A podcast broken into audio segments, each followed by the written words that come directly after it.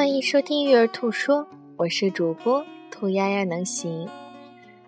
今天为大家带来的是正面管教系列，如何面对孩子们的争斗。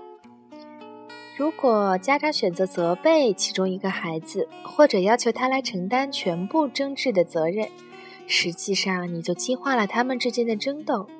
因为当家长以偏袒的方式介入时，你就会造成更严重并持会会持续一生的手足之争。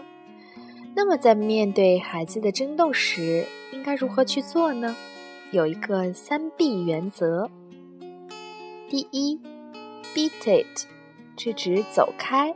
家长要确定孩子们看到了他之后离开。第二，忍受，bear it。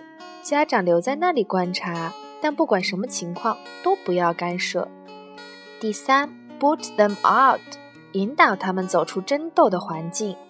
家长把孩子们从争斗的情境中引导出来，同时对他们一视同仁，说：“大家可以，不过你们必须到外面去打，或者说你们可以去不同的房间，直到想好不再争斗再出来，或者说一起找个房间待着解决你们的问题吧。”准备好不再争斗了再出来。格外要注意的是，以上三个原则都说明了不搅入一个具体的争执中有多重要。但是我们要清醒的意识到，不搅入一个具体的争执与放纵孩子的行为并不是一回事。因为当我们以偏袒的方式，我们就会造成更严重并会持续一生的手足之争。